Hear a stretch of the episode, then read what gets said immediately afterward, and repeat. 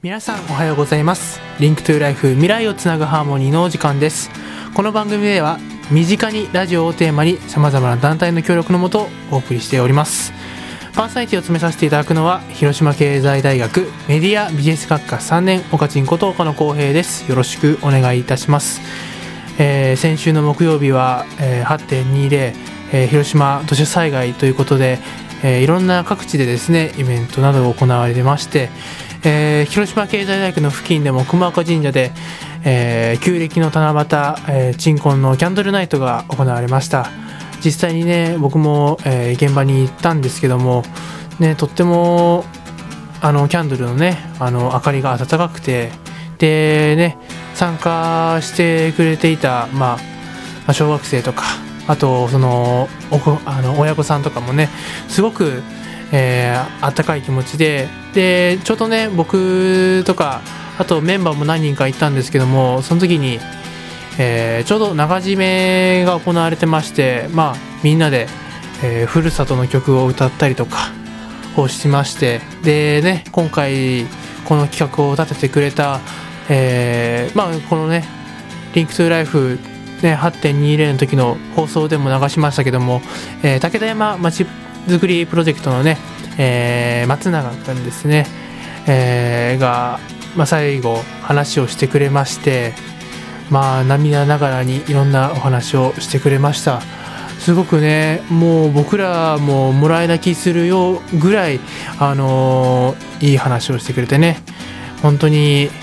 忘れてはいけないなと思いながら、えーこの一日を過ごしました。皆さんは今日このね、えー8月24日月曜日ですけどもいかがお過ごしでしょうか？今日はですね、えー NPO 法人スピカの、えー命の教室というコーナーがスタンバイしています、えー中身はですね基本的にはその今回はペットを飼っている、まあ、方には必聴の、えー散歩の仕方だったりとかしつけなんかのお話をしてくれています、ね、すごくためになるのでお楽しみに。えーこの番組では皆さんからメッセージをお待ちしております。えーファックスは082-871-1620。メールは fm.hamster.live.jp です。皆さんからのメッセージお待ちしております。Link to Life 命をつなぐ思い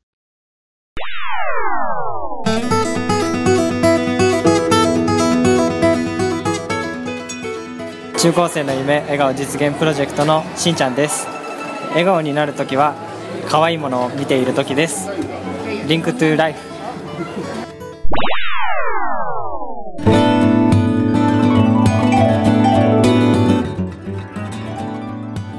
カンボジア国際交流プロジェクト2年上寺遥です、えー笑顔になる瞬間は GLAY の音楽を聴いている時です。 Link to Life。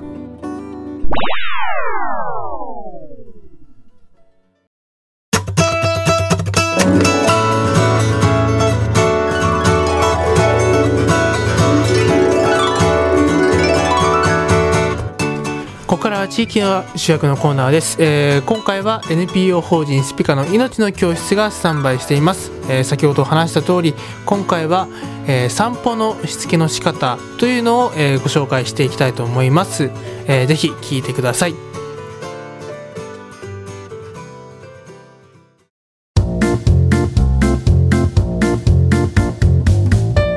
皆さんおはようございます。命の教室を担当します。NPO 法人スピカの山下育美と申します。えこの時間は私たちの身近に暮らす犬や猫たちの命をテーマにお話ししていきたいと思っています。え私たち NPO 法人スピカは人間と動物がより豊かに共生する社会を目指して活動しています。え皆さんニュースでご存知かもしれませんが残念なことに広島県は平成23年度全国で犬猫の殺処分数ワースト1位となりました。なんとかこの現状を改善すべくまずは知ることから始めませんかを合言葉に犬や猫たちの声を届ける活動をしています。 Link to Life 命をつなぐ思い。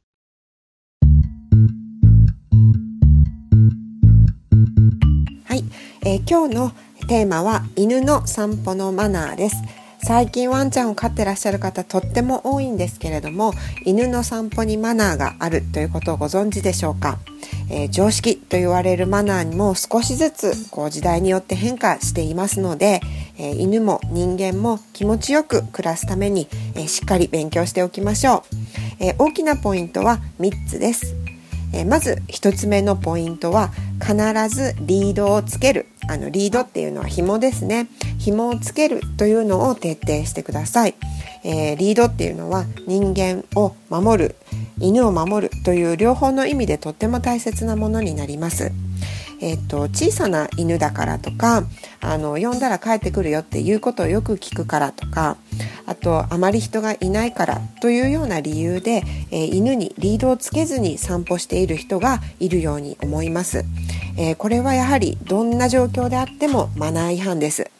えーと、飼い主さんにとってはもう何をしても許せる可愛くて利口な愛犬であったとしても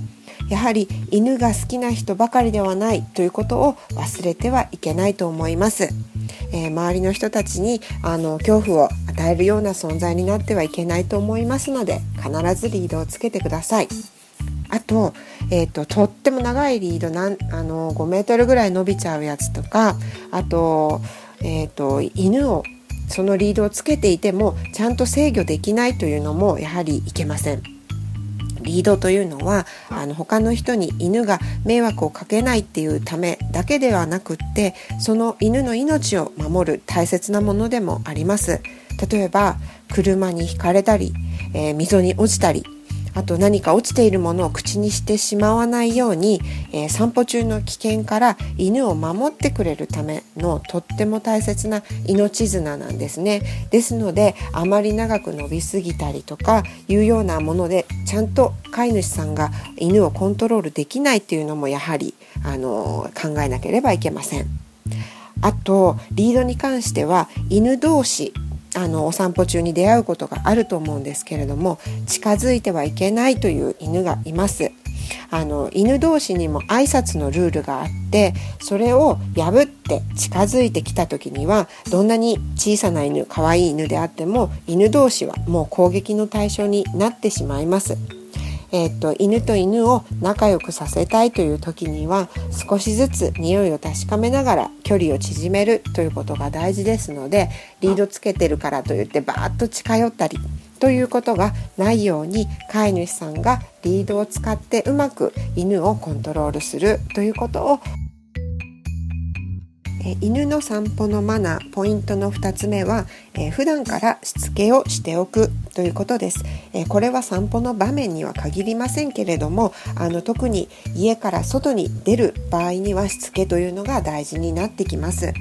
であの散歩を散歩に行かれる人というのをあの考えていただきたいんですけれどもちゃんと犬をコントロールできる人が散歩をすることということです。えっと、散歩中によく犬にすごく引っ張られてコントロールが効かなくなっているという人を見かけます。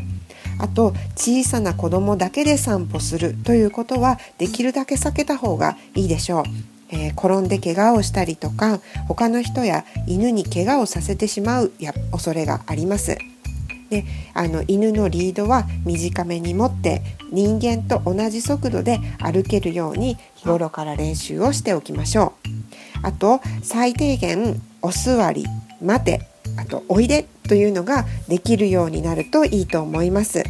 あの散歩中にはどんなことが起きるかあの大きなトラックが通ったり他の犬とすれ違ったりいろんなことがありますのであの興奮してしまった時とかあと信号待ちで近くに人がたくさんいる時などはお座りや待てをして犬を落ち着かせるということが大事だと思います。で最低限の3つぐらいのあのお座り待ておいでのコマンドを覚えているということでお家の外でのコミュニケーションがスムーズになって他の人に迷惑をかけずに済みます。あとあの自分の犬の性格をよく理解して犬から目を離さないということがとても大事です。犬と一口に言っても怖がりの犬であるとか誰にでも飛びかかって犬であと何でも拾って口に入れてしまう犬など本当に性格や癖というのは様々です。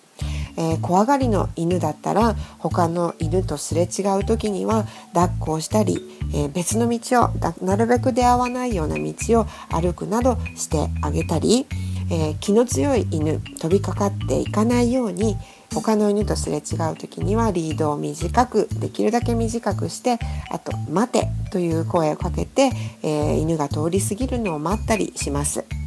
えっと、あともう一つよくあるのがあの小さな人間の子供がですねワンワンだと言って可愛いということで近寄ってきたり触ろうとすることがありますよね。その時にはあの触らないでとかあの触ってもいい時には上から手を出さないでなどと、えー、飼い主さんとして十分注意をして対応してあげてください。えっと、実は犬の交渉事件あの噛んじゃう事故というのは実は飼い犬が一番多いというふうに言われてるんですね。あの犬の扱いを知らない人でも「あ可愛いワンちゃんですね」と言って近づいてくるということはよくありますのであの扱い方によってはあの普段かあの噛んだりしないおとなしい犬であっても上から手を出されたり強くあの抱きしめたりされるとあの自分を守るために噛んじゃうということがありますのであの飼い主さんがしっかり対え犬の散歩のマナー、えー、3つ目のポイントは糞尿の処理をするということですもう当たり前になってきてるかと思いますけれども実はまだあのうんちを放置したりおしっこを人のお家の前でさせてしまったりするような飼い主さんがあのいるようなんですね。でそういうことがあると、まあ、団地などではあの非常に敏感に対応するようになったりしています。で都会などではあのワンちゃんがお散歩に行く時にマナーパッドをつけてあのさせるというようなところまで進んでいるというところもあります。であの昔はあのお家の中ではうんちやおしっこを我慢させてそして散歩に行った時にあのしましょうということが多かったと思うんですけれども今はあの実はその逆が当たり前になりつつあるんですね。お家の中に置いてるペットシーツとかあとはお家のお庭で全ておしっこもうんちも済ませてからお散歩に出かけるというのがあのマナーだというふうに今言われています。とはいえあのさっきしたんだけれどっていうと場合がありますよね。生理現象ですのでお散歩中に出てしまうということもあるかと思います。そこであのマナーね処理をするマナーというのを覚えておいていただきたいと思います。1つ目はあのおしっこの処理なんですけれども、えっと、基本的にお家のよそのお家の前などではさせないというのが基本です。でもししてしまった時にはあのペットボトルに水を入れて持ち歩くんですね。そしておしっこをしたところにしっかり水をかけて帰るというのがマナーです。でなぜそうするかっていうとあのおしっこって匂いが残っちゃうんですよね。そのためにおしっこで匂い付けをしてるんですけれども残ってるとそこへまた他の犬が来ておしっこの上塗りをマーキングをしていくというので匂いがずっととこびりついてしまってそのお家の人には大変迷惑になってしまいます。あとあの公園の芝生なんかでおしっこをさせるとあの草が黄色に変色してしまって枯れてしまうというようなこともありますのであの公園などでも気をつけてください。えっと、もう一つうんちの処理なんですけれどももう放置しないというのはもう絶対言うまでもありません、えー、今はうんちを簡単に拾えるグッズなんかもいろいろとありますので、えっと、それらを準備してから散歩に出かけてください。えっと、ビニールと紙がセットになってるもので手を汚さずに簡単に拾えるようなものもありますし、えっと、棒の先に輪っかがついててそこにビニール袋をセットして、えっと、うんちが地面に落ちる前にキャッチするとかいうようなものもあります。でもあのお金をかけてグッズを買っていただかなくってもあの新聞をこう細かく切ったり広告を散歩バッグに入れておくというだけであのワンちゃんがそろそろぐるぐるって回りだしたら、えー、それらをさっと地面に置いてしまえばもう道路も手も汚さずに処理ができるということもあの覚えておいてください。でとってもたくさんの人があの犬を飼うようになってペットとしてとっても可愛がっているんですけれどもやはりいろんな場面で飼い主のマナーの向上というのがすごく大きな課題になっています。ということで今日は散歩のマナーということで3つのポイントをお伝えしました。1つ目がリードをつけて飼い主さんが、えー、ワンちゃんをコントロールすること。2つ目周りの人に迷惑をかけないように普段からしつけをしておくこと。そして3つ目が適切な糞尿の処理。ということです。 Link to Life 命をつなぐ思い。えー、NPO 法人スピカからのお知らせです。まず一つ目猫の里親さんを募集しています、えー、現在スピカでは新しい飼い主さんを待つ猫がたくさんいます。生後3ヶ月の子猫から落ち着いた大人の猫まで、えー、出会いを待っていますのでぜひ猫を飼いたいと思われている方はスピカのホームページをご覧くださいまた、えー、イオン祇園店にてイエローレシートキャンペーンを行っております。毎月11日はイエローレシートの日、えー、お買い物をしていただいて出てきたイエローレシートを備え付けのスピカのボックスに入れていただくとそのうちの1%がスピカの活動費として寄付されます。もし、えー、祇園あイオン祇園店に行かれることがありましたらぜひご協力をよろしくお願いします、えー、そして今流れている曲はスピカオリジナルソングの「届いてますか?」です、えー、小さな命との出会いを元東京パフォーマンスドールの米光美穂さんが歌ってくれています、えスピカのホームページにて500円で購入いただけます。すべ、えー、ての連絡先は NPO 法人スピカ電話082-894-8686またはホームページ。え今日は犬の散歩のマナーというテーマでお話をさせていただきました、えー、小さなワンちゃんなんかはあのペットショップで買われた時にもしかしたらあのこの子は小さいから散歩しなくていいですよなんて言われた方がいらっしゃるかもしれません。あのでも犬というのは小さい大きいにかかわらずあの外で元気よく走り回るっていうのが本当に大好きですので是非あの散歩に出かけてあげていただきたいと思います。であの散歩のマナーを守ることによって人間にとっても犬にとっても本当に気持ちよく楽しい時間が過ごせると思いますので是非参考にしてみてください。えー、今日はあ今日の命の教室はここまでです。それではまた来月お会いしましょう。 Link to Life 命をつなぐ思い。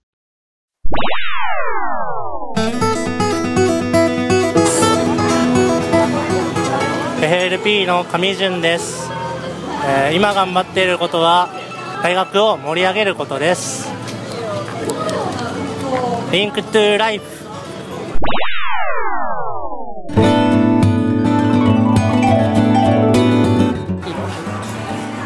中高生の夢が実現プロジェクトの太田祐一です。今頑張っていることは不登校生の生徒さんを笑顔にすることです。 Link to Life。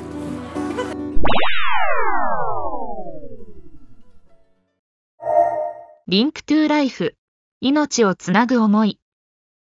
Link to Life。未来をつなぐハーモニー。いかがだったでしょうか？この番組では皆さんからのメッセージやご意見お待ちしていますはがきお手紙の場合は郵便番号731-0192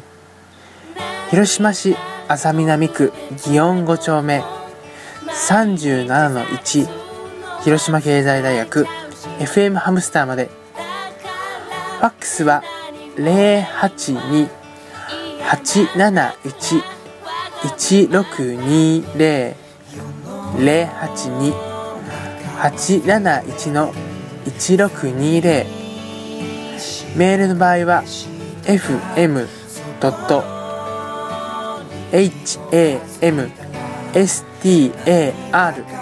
アットマーク liv.jp までお願いいたします。皆さんからのメッセージお待ちしております。また FM ハムスターでは Twitter、Facebook、ブログも日々更新しておりますので FM ハムスターと検索してください Link to Life 未来をつなぐハーモニーお相手は広島経済大学メディアビジネス学科3回生岡野浩平でした。